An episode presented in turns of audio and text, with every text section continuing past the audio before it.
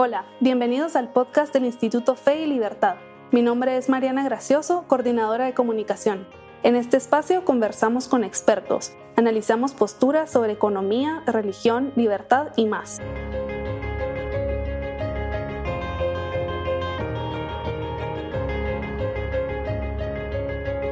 Bienvenidos a un nuevo episodio de nuestro podcast.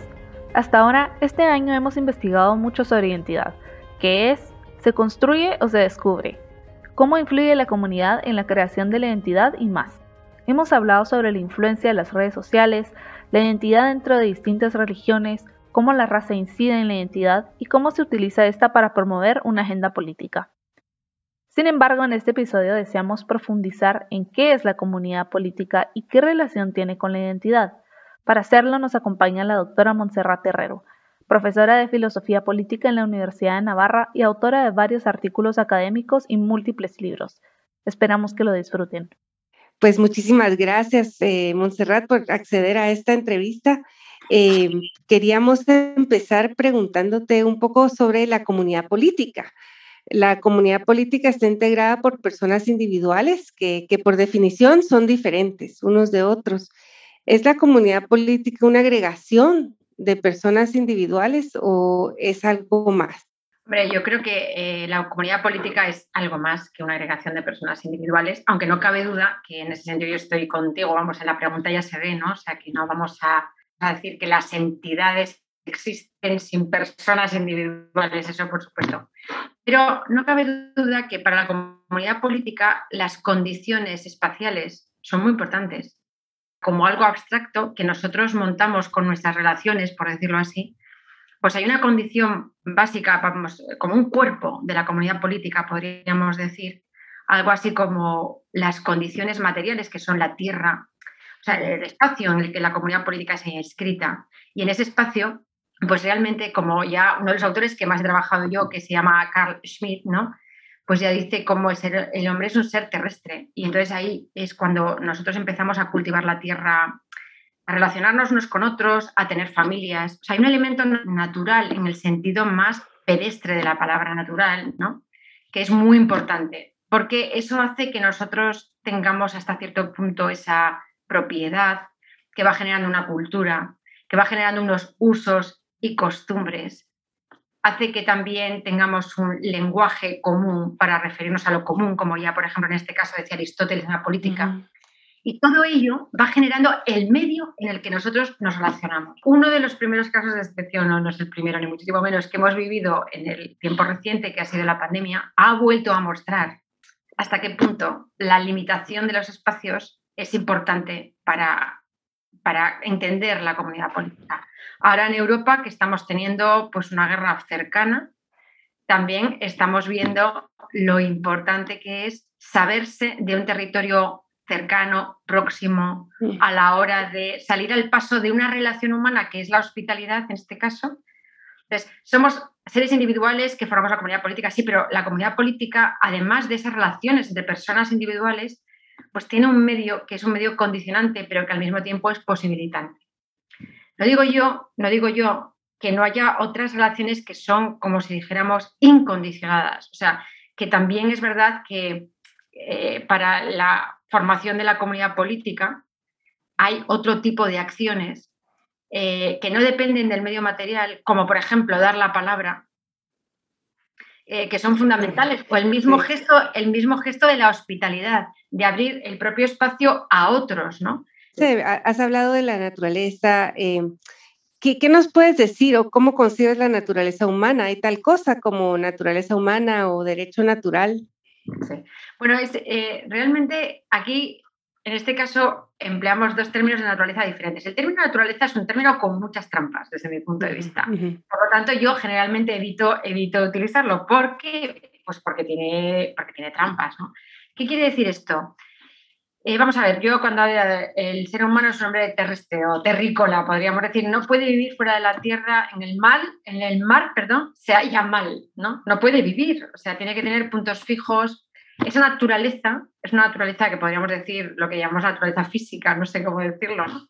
Claro, cuando tú me preguntas acerca de la naturaleza humana, eh, bueno, pues una parte que es la corporalidad humana, que tiene una forma, Pero generalmente eh, nos preguntamos sobre todo sobre qué es esa, esa, corporalidad con esa forma, ¿no? Es decir, o sea, en qué, en qué consiste lo esencial de esa naturaleza.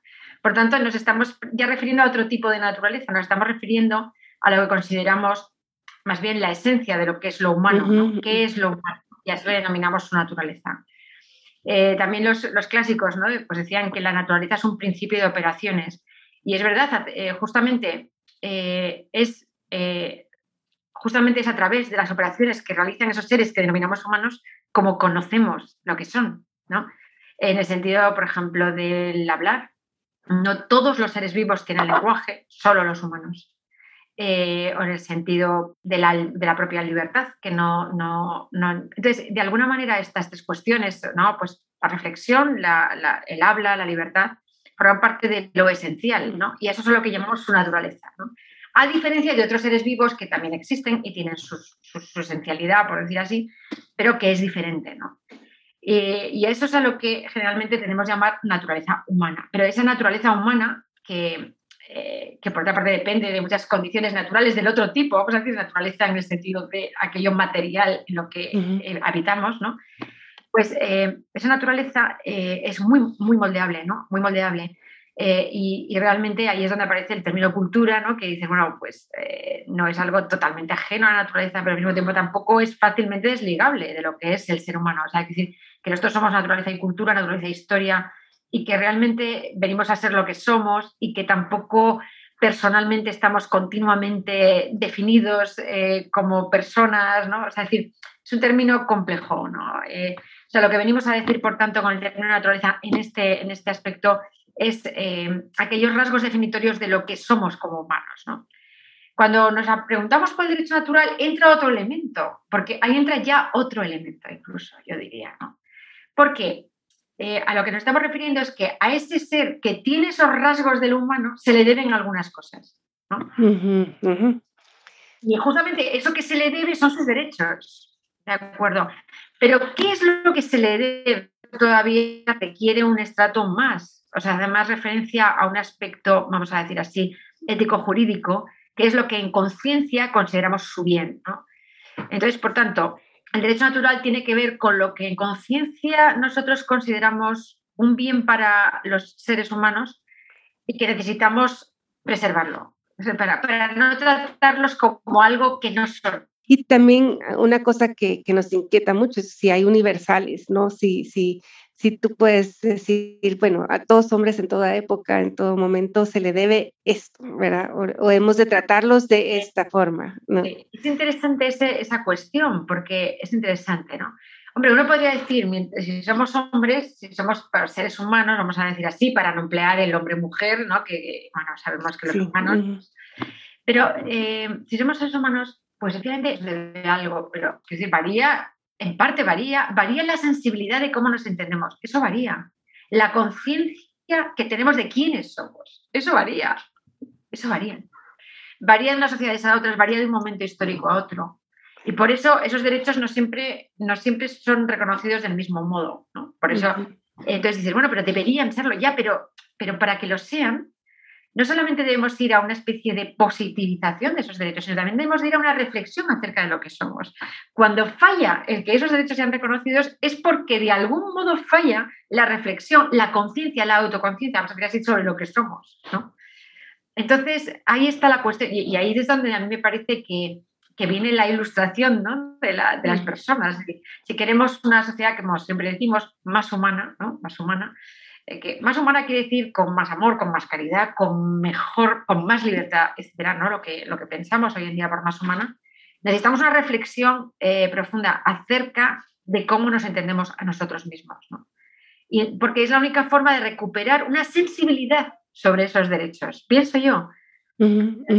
Puesto que al no estar escritos en piedra, por ejemplo, un, caso que hoy en día no es muy polémico, aunque podríamos igual sí, pero no creo que lo sea, por, por no ir a un caso polémico, es el tema de la esclavitud. O sea, no, siempre ha habido la misma sensibilidad en las sociedades acerca de hasta qué punto una persona puede expropiar parte de su trabajo o de su mismo ser a otro, ¿no? Que eso es lo que... sea, por ejemplo, nosotros hoy en día, como diría Hegel en la filosofía del derecho, expropiamos parte de nuestro trabajo es inexpropiable en un aspecto. En otro aspecto, en el aspecto del resultado, es expropiable. De hecho, lo vendemos. Aquello que hacemos lo vendemos. ¿De acuerdo? Eh, bueno, pero claro, la esclavitud simplemente es decir, no solamente es expropiable lo que hago, sino yo mismo. hoy en día decimos, no, eso no es posible. Por la conciencia que tenemos de nosotros mismos. Bueno, lo mismo se podría decir de todo aquello que consideramos derechos naturales, ¿no? O sea, naturales o derechos, por ejemplo, el derecho natural, mm, por ejemplo, a, no ser impedido de, creer en un Dios trascendente. O el derecho a la vida, que también lo entendemos como un derecho natural, de que nadie puede quitarnos la, vida, ¿no? O sea, una vez que nos la han dado, no, no nos la pueden quitar, ¿no? Entonces, nadie está eh, como legitimado para quitar la vida a otro una vez que se la han dado, ¿no? Desde el momento, vamos a decir, de la concepción, desde que hay vida, no está. Entonces, ¿qué pasa? Que cuando, por ejemplo, esto se pierde de vista, eh, pues entonces, ¿qué pasa con la conciencia que tenemos de nosotros mismos? esa sería la, la, pregunta que desde el punto de vista de la filosofía hay que hacerse. Nosotros podríamos decir, desde el punto de vista normativo, se debe hacer esto, ya, pero es que debemos vivir en una sociedad en la que lo que se entiende como normas sea reconocido por todos aquellos que viven en la sociedad. Y eso es lo que realmente plantea un problema. Porque si no, los demás no se sentirán libres, sino coaccionados por ese derecho. Y eso para un derecho natural es una cosa muy rara, ¿no? Digo yo. Eh, efectivamente. Eh, y estas personas, bueno, ¿verdad? Tal como las podemos definir, conforman una comunidad política, ¿no? Y, cómo, cómo se construye la comunidad política, ¿Qué nos, que nos ata a la comunidad política a la que pertenecemos. Bueno, pues efectivamente ahí han desaparecido la figura, esta, la idea de, yo decía, de dar la palabra, ¿no? O sea, y, efectivamente para muchos filósofos, ¿no? Eh, es el convenio, el consenso, eh, el, contrato, ¿no? Muchas veces, ¿no? Eh, que, bueno, que es un contrato que es tácito, como bien sabemos, nadie entraba a contratar el conjunto de la sociedad, ¿no? O sea, bueno, a ver, cuando hay un momento constitucional, como por ejemplo puede estar ocurriendo ahora en Chile, ¿no? Pues se supone que los que la convención constituyente, ¿no? Contrata, contrata por toda la población una vez que ha sido votada, etcétera.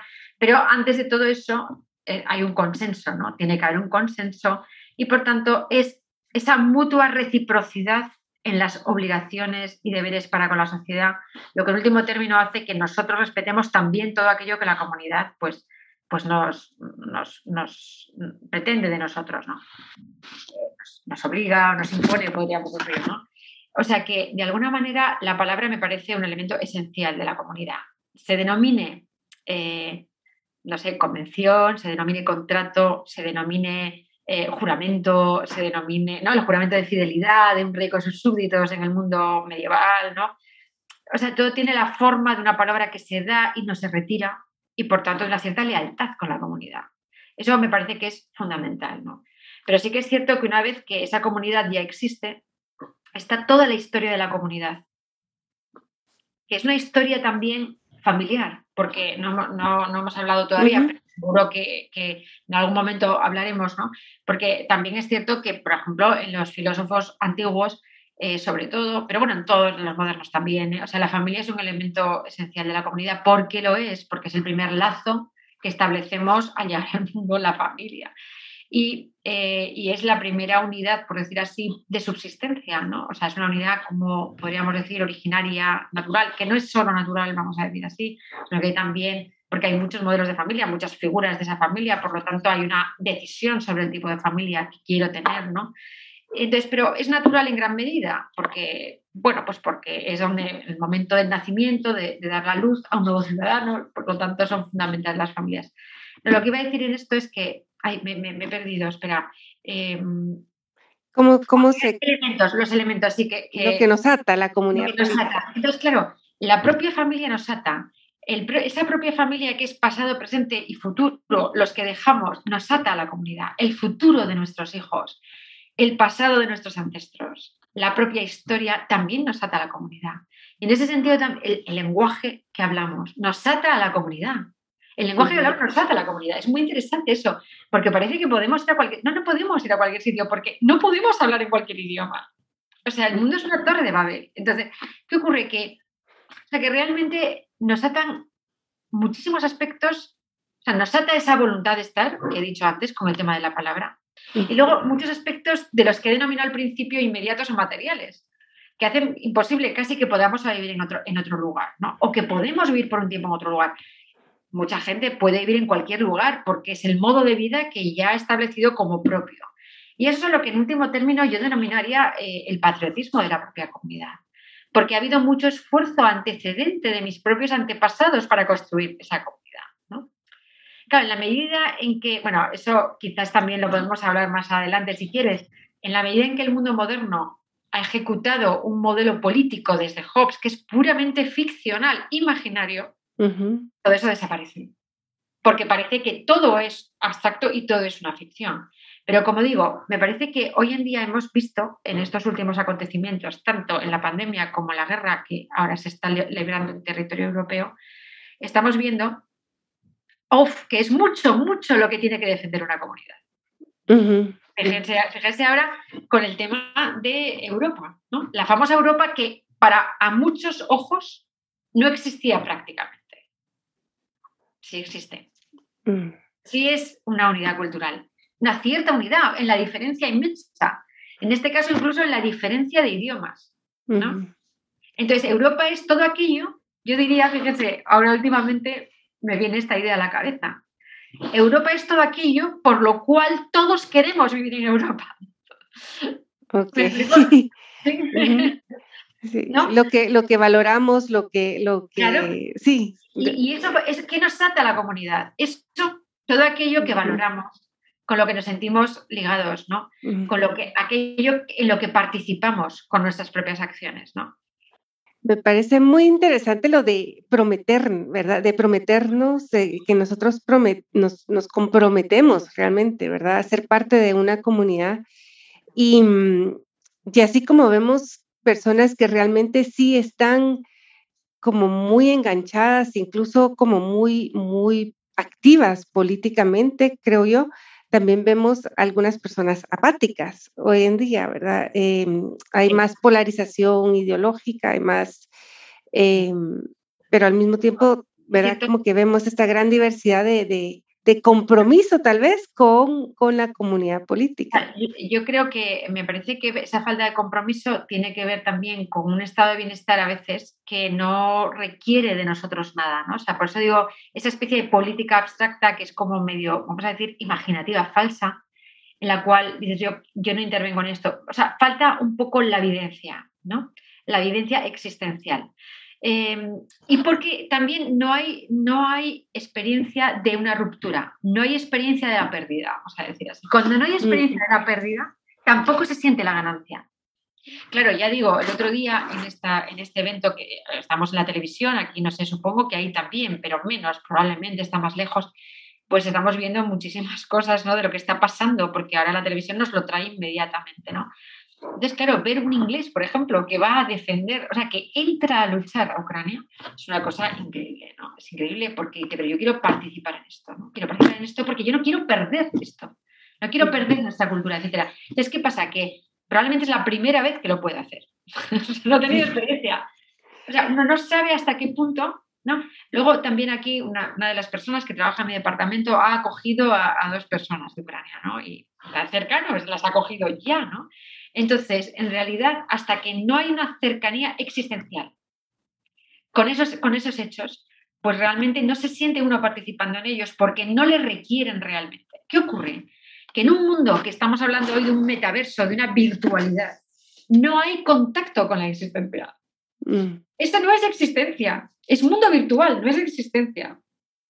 Entonces, ahí es donde viene desde mi punto de vista la apatía, porque no hay experiencia del dolor, de la ruptura, de la pérdida de la comunidad.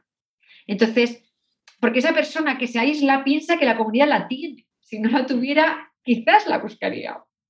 La tiene y se aparta. No sé si... Eh, de alguna manera, efectivamente, tampoco se puede decir que sean personas que, estén, o sea, que no colaboran, o sea, no colaboran porque tienen otras comunidades que son virtuales, son comunidad también. Son comunidad. El problema que desde mi punto de vista representa esa comunidad es que es muy fácil desligarse de ella, ¿no? O sea, no, no requiere esa, esa capacidad de compromiso, ¿no? Así todo, perdón, pero es interesante este tema, es muy interesante este tema ahora que me estoy dando cuenta, porque curiosamente no requiere capacidad de compromiso y sin embargo hay una especie de eh, esclavitud afectiva con ese tipo de comunidades virtuales, aunque no requieran compromiso. Y esa, esa, esa especie de... Te cuesta desligarte. Te puedes desligar si quieres, pero no puedes porque te, te, cogen afectivamente. Pero eso mm. tiene más, que ver, eh, tiene más que ver con el aspecto de esclavitud a veces que representan esos medios virtuales que con el aspecto de una participación existencial, ¿no? O sea, esa sería la, la, cuestión. Así la veo yo, no sé si... Sí, también va un poco al tema de, del sentido de pertenencia, ¿no? De, de, que nos necesitamos pertenecer a a ciertos grupos, ¿verdad? Eh, y eso va a la siguiente pregunta de la identidad. Si la comunidad política nos brinda una, un sentido de identidad. Sí.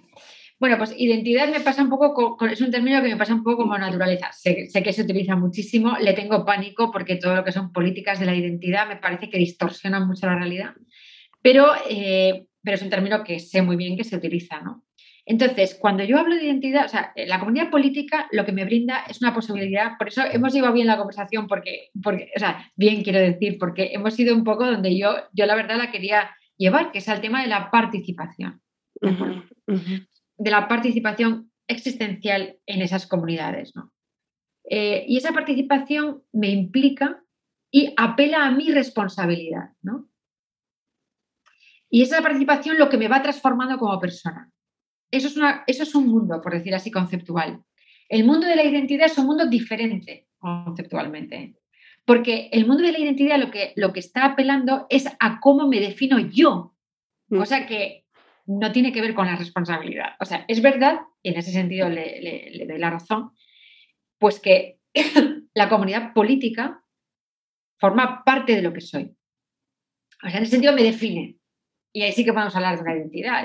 ¿Es parte de mi identidad? Sí. Diría yo sí, porque me define. ¿Me define en qué sentido? En que cuando a mí me preguntan quién soy, primero tengo que narrarlo, no puedo decirlo, tengo que decir, pues, bueno, puedo decir, soy española, en mi caso, eh, soy una mujer, no hace falta decirlo, porque ya por la voz y tal, en mi caso, pues estaría claro. Eh, eh, y vamos, por muchas, o sea, que soy vale, eso forma, lo que soy forma parte de mi identidad, que va mucho más allá de lo que es una identidad esencial, como decíamos al principio, de esa naturaleza humana, sino que es una cosa ya más personal, es otro nivel. Mm. Pero realmente em, la comunidad política eh, nos da la identidad, no nos la da, o sea, realmente es un ámbito de participación en el cual nosotros podemos ir eh, generando lo que somos, ¿no? Vamos a decir así, ¿no? Porque realmente tampoco podemos hablar de identidad eh, como algo estático, porque mm. es algo abierto, es algo que tiene que ver con el transcurso del tiempo, con los espacios en los que nos movemos.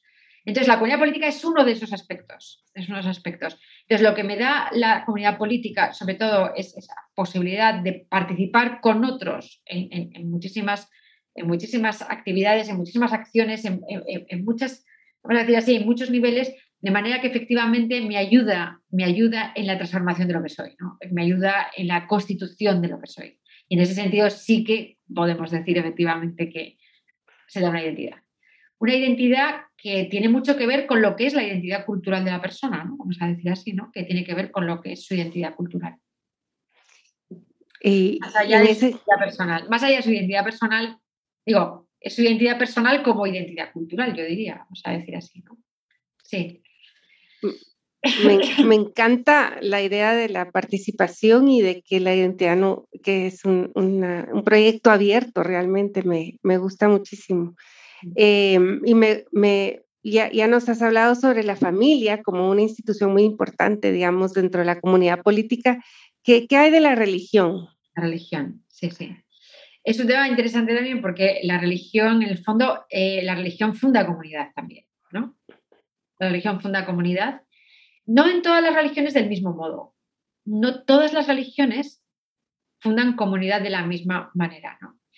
Y la familia, eh, la familia vamos a decir así, eh, es parte de mi identidad, sin duda alguna. O sea, eh, lo que hablamos de la identidad de quién soy yo, soy también hija de, ¿no? Soy hija de, hermana de. Por tanto, eso forma parte de lo que soy. Por eso digo que el yo, vamos a decir así, está abierto por muchos lugares. ¿Me entiendo que quiero decir? ¿no? Está abierto por muchos lugares. Está abierto por la familia. Está abierto por la, hemos dicho, por la comunidad en la que yo habito, con mi lengua, la literatura de mi comunidad, etc. Y también a través de la religión, o sea, gracias a la religión, ¿no? La religión que es la, por decir así, la participación en una comunidad de carácter trascendente. Eh, en, el caso, por ejemplo, de la religión cristiana, eh, esto para mí, a mí me parece bastante, bastante relevante, porque la comunidad cristiana finalmente implica cristiana católica, vamos a decir, ¿no? Voy a hablar de cristiana católica porque no todas las comunidades forman comunidad del mismo modo. En el caso de la, de la, de perdón, de la, de la comunidad cristiana católica, lo que hay es una participación, vamos a decir así, en lo que denominaba San Pablo el cuerpo de Cristo, ¿no? O sea, que es una participación sacramental que nos liga a la persona de Cristo. Eso es la religión para un católico, vamos a decir así, ¿no? Para un protestante, pues tiene otras características que conozco menos, pero que también tiene que ver con el vivir según la vida de Cristo, vamos a decir, según la escritura, ¿no? según, la propia... Eh, otras religiones, para un judío, también tiene otras características distintas que tienen mucho que ver con una práctica, con una praxis de, unos, de unas leyes, de unas, de unas bueno, yo no soy más experta en judaísmo ni experta, pero, pero sí que es cierto que me doy cuenta que en cada uno de esos casos, esa, vamos a decir así, esa participación en, vamos en una relación con lo trascendente, con Dios, vamos a decir, pues también genera un tipo de comunidad. Pero a mí sí me, sí me importa mucho decir que en ese caso Hombre, ese tipo de comunidad también genera algo así como una identidad o forma parte de mi identidad. Mi identidad está también abierta por esta parte. Pero, pero es verdad que si nos fijamos, la comunidad política es una identidad más amplia que este tipo de identidades. ¿no? Decir así. Y a mí me parece que ni la identidad que genera, que puede generar una comunidad como la familia, debe ser solapada con la política, ni tampoco la religiosa debe ser solapada con la política. Esto, esto me parece importante subrayarlo. Porque efectivamente el modo de ser cristiano, el modo de ser católico, podríamos decir, eh, es, una, es una relación personal, una relación personal con un Dios y con otros dentro de una iglesia. Pero eso no es una identidad cultural. No sé si, si, me explico. O sea, no me parece que la religión genere ni deba generar una identidad cultural. Es más, la religión me parece que puede convivir con culturas de muy diverso tipo. Entonces son niveles, por decir así, de comunidad diferentes y también forman parte de nuestra identidad de modos muy diferentes. No sé, creo que me he explicado más o menos. Pero es, difícil, porque, porque es verdad que tendemos a pensar a veces que la religión genera inmediatamente una identidad cultural, pero no tiene por qué ser así. Porque la identidad cultural depende de otros elementos, muchas veces que no son estrictamente religiosos. Por ejemplo, el tipo de familia no es lo mismo, creo, tener una familia monógama que polígama. No es lo mismo, pero, y claro, tener una familia monógama genera una serie de instituciones y hasta unos elementos culturales que son diferentes a la familia polígama, vamos a decir así. Pero incluso esas identidades o esa especie de comunidades familiares diferenciadas pueden convivir con distintas culturas, vamos a decir, políticas. Eh, o con distintos, pueden, pueden, ser, pueden existir en distintos espacios políticos, ¿no? Entonces, una cosa son una identidad cultural política, que me parece que, que es la más abarcante, y, y, luego están estas otras eh, participaciones en otro tipo de comunidades que están dentro de la comunidad política, pero que no pueden ser identificadas inmediatamente con la cultura política. Esa, sería la, cuestión. Pero no es una cuestión fácil. No es una cuestión fácil. O sea, me parece, me parece que no podemos decir sin más que la cultura europea sea una cultura cristiana. A ver, la cultura europea, desde luego, tiene muchos aspectos que han sido generados vamos a decir, desde las prácticas cristianas de, la religión cristiana. Eso me parece, me parece claro, del mismo modo que hay muchos aspectos de la práctica musulmana de la religión que, de los cuales está teñido pues, otro tipo de espacios geográficos y otro tipo de culturas políticas. ¿no? Pero no creo que ninguno de los casos sea completamente idéntico, ni deba ser identificable, porque entonces las religiones no serían transportables. De, no sé cómo decirlo, ¿no? Habría cristianos hay en todo el mundo, musulmanes hay en todo el mundo, judíos hay en todo el mundo. De acuerdo que no es lo mismo ser judío en Israel que ser judío en la diáspora, o como digamos, ¿no? O judío, como se dice, asimilado, ¿no? Como, como... Entonces, verdaderamente no es igual, ¿no? Eh, pero, bueno, pero son, pero, pero no es imposible, es lo que quiero decir, no, es imposible, ¿no? El que una, bueno, que un tipo de práctica religiosa conviva con culturas políticas diferentes, ¿no? E incluso con otras religiones, ¿no? Porque es lo que está sucediendo, ¿no? Que nuestras sociedades se han tornado, pues, de... Plurireligiosas, ¿no? Plurireligiosas y a veces, ¿verdad? Eh, todos compartimos otros elementos que nos unen eh, que de, índole cultural, sí. Y, la, otra pregunta. pensaba una cosa que, es que hoy en día, se, por ejemplo, en España se mira mucho a Toledo, ¿no? O también podríamos mirar pues, a Malta, otros lugares, ¿no? A propia, a propia Jerusalén, ¿no? Son lugares donde conviven las religiones, ¿no? Conviven las religiones y todas ellas, y sin embargo, la cultura política o la cultura de la identidad cultural, vamos a decir así, más que cultura política, la identidad cultural de esos espacios políticos ¿vale? Eh, tanto en Toledo de la Edad Media como en Malta, no sé, de, otra, de la época que fuera, o, pues era diferente, ¿no? Era diferente y el modo de convivencia se ajustaba, vamos a decir, ¿no? Entonces, a mí me parece que el gran problema viene cuando queremos hacer los espacios religiosos, espacios políticos, y eso, eso me parece que es un problema para la propia religión, lo digo sinceramente. Sí, yo estoy de acuerdo con eso. Lord Acton decía eso. que es dañino para la misma religión, ¿no? Eh, pero bueno, hemos hablado mucho de política, pero no hemos hablado cuál, qué, rol juega el gobierno dentro de, estas comunidades políticas y, y, cómo, cómo, cómo, es la interacción, digamos, del, del gobierno con, con todas estas otras instituciones que hemos mencionado. Bien, o sea, el Estado moderno en este sentido ha sido terrible, ¿no? O sea, el Estado moderno, que tal como lo define Hobbes, ¿no? Eh, es tremendamente totalitario. Esa es mi, esa es mi, mi, visión, ¿no? La idea de soberanía que define Hobbes, de la cual no nos hemos bajado. No nos hemos bajado de ella, no tanto porque ahora Hobbes está pensando en un mundo de las monarquías, ¿no? etcétera, pero ya no tenemos monarquías, pero el, ámbito de las competencias del soberano no ha disminuido, no ha disminuido nada, ¿no? O sea, todo, todo, todo. Entonces, claro, eh, bueno, ahí está esa gran idea, ¿no? De, la subsidiariedad, ¿no? Que tanto es interesante, ¿no? Y es decir, bueno, pues el ámbito del gobierno más amplio o más elevado tiene que respetar los ámbitos de gobierno menores, ¿no? Y no puede intervenir en aquello que ya los menores pueden gobernar. Ese sería un gran principio. Para mí hay dos grandes principios. Tengo que bueno, principios o, dos ideas rectoras. Una es esta, que es que hay que dejar al ámbito de gobierno menor que desarrolle sus funciones como gobierno y no intervenir más que si ese ámbito falla, pero no desde un ámbito total político querer gobernar toda la sociedad. O sea, gobierno no debe gobernar lo que gobiernan los padres de familia, el gobierno no debe gobernar lo que ya pueden gobernar las empresas en su, en su actuar y así sucesivamente. O sea, me parece algo que es una aberración eh, en el... No digo, no hablo ni de derechas ni de izquierdas, como bien ves, hablo del sistema en sí mismo, el sistema en sí mismo. Por mucho que se denomine democrático, pero al final es un Estado total. Democrático, pero total, ¿no?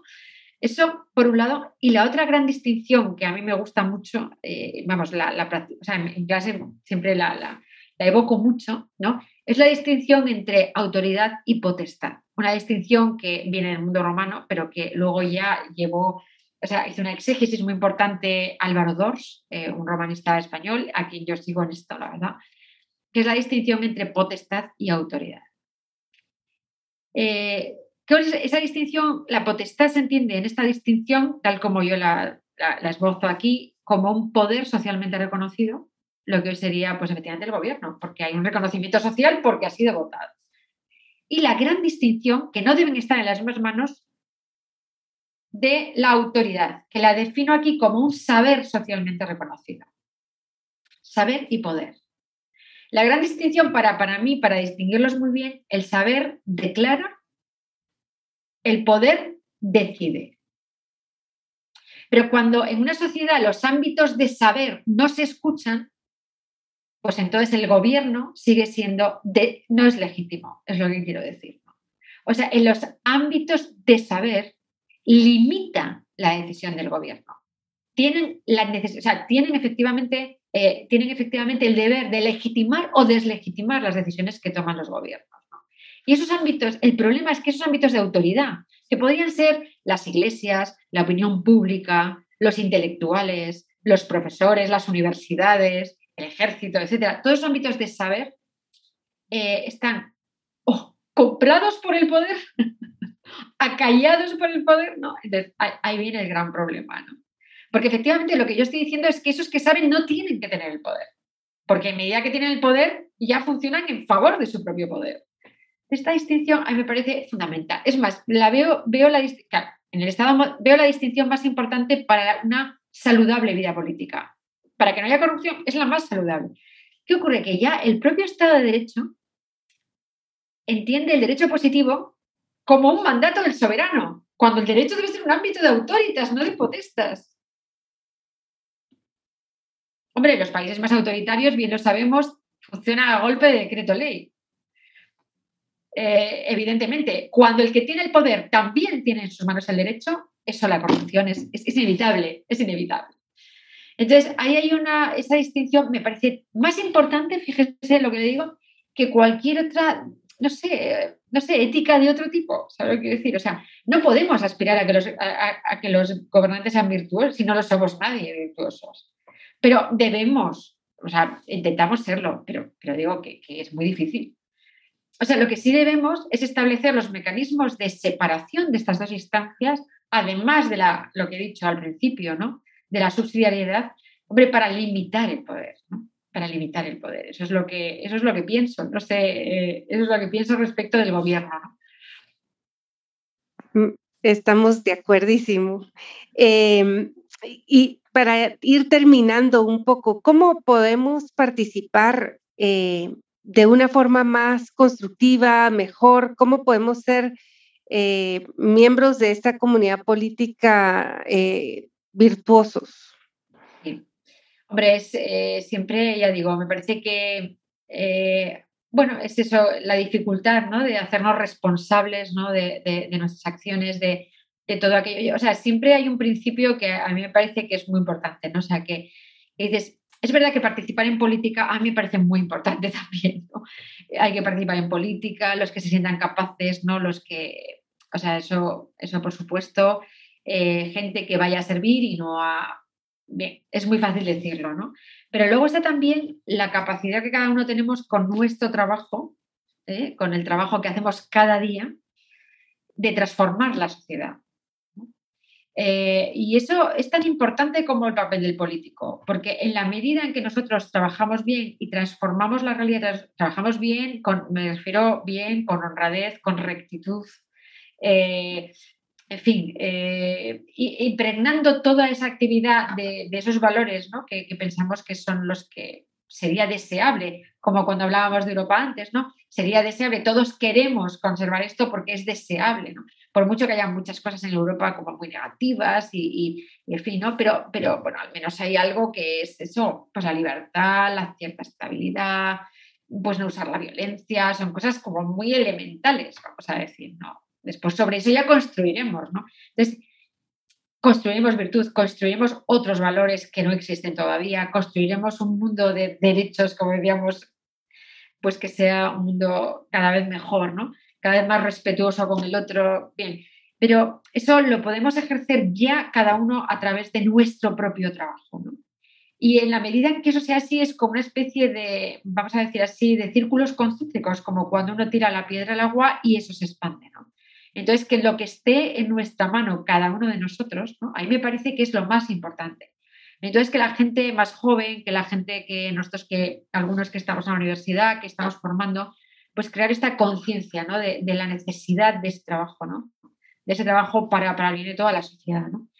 Y luego, efectivamente, pues me parece importantísimo pues, generar personas que puedan dedicarse a la vida política ya con una, o sea, con, con una mentalidad de servicio, ¿no? O sea, que, bueno, no sé, más o menos esto es lo que, lo que puedo responder. Sé que son cosas, son preguntas difíciles, porque son preguntas que tienen que ver con la práctica, ¿no? Y, y o sea, claro, con la práctica, pues al final, todo en la práctica es muy modulable, dependiendo del país, dependiendo del... Pero, pero bueno, más o menos por ahí van los tiros, ¿no? Agradezco mucho esta, esta entrevista que me ha ayudado mucho a pensar en estos temas. Muchísimas gracias, Monserrat. De verdad que yo me quedé con más preguntas que, me encantaría hacer, pero la verdad, yo creo que pues eh, nos, nos, has remitido, digamos, a, una forma de pensar, a, una literatura quizá que, que, podríamos ir explorando más allá y quizás en otra oportunidad podamos tener otra entrevista para, para darle seguimiento a esta. Así que eh, en nombre del Instituto Fe y Libertad, muchísimas gracias por, por haber estado con nosotros. Gracias a vosotros por esta oportunidad. Gracias por unirse a esta transmisión. Si desean conocer más sobre el Instituto Fe y Libertad y lo discutido en este episodio, ingresen a www.feylibertad.org. No olviden seguirnos en nuestras redes sociales, YouTube y en su plataforma de streaming favorita. Gracias por escucharnos y nos vemos a la próxima.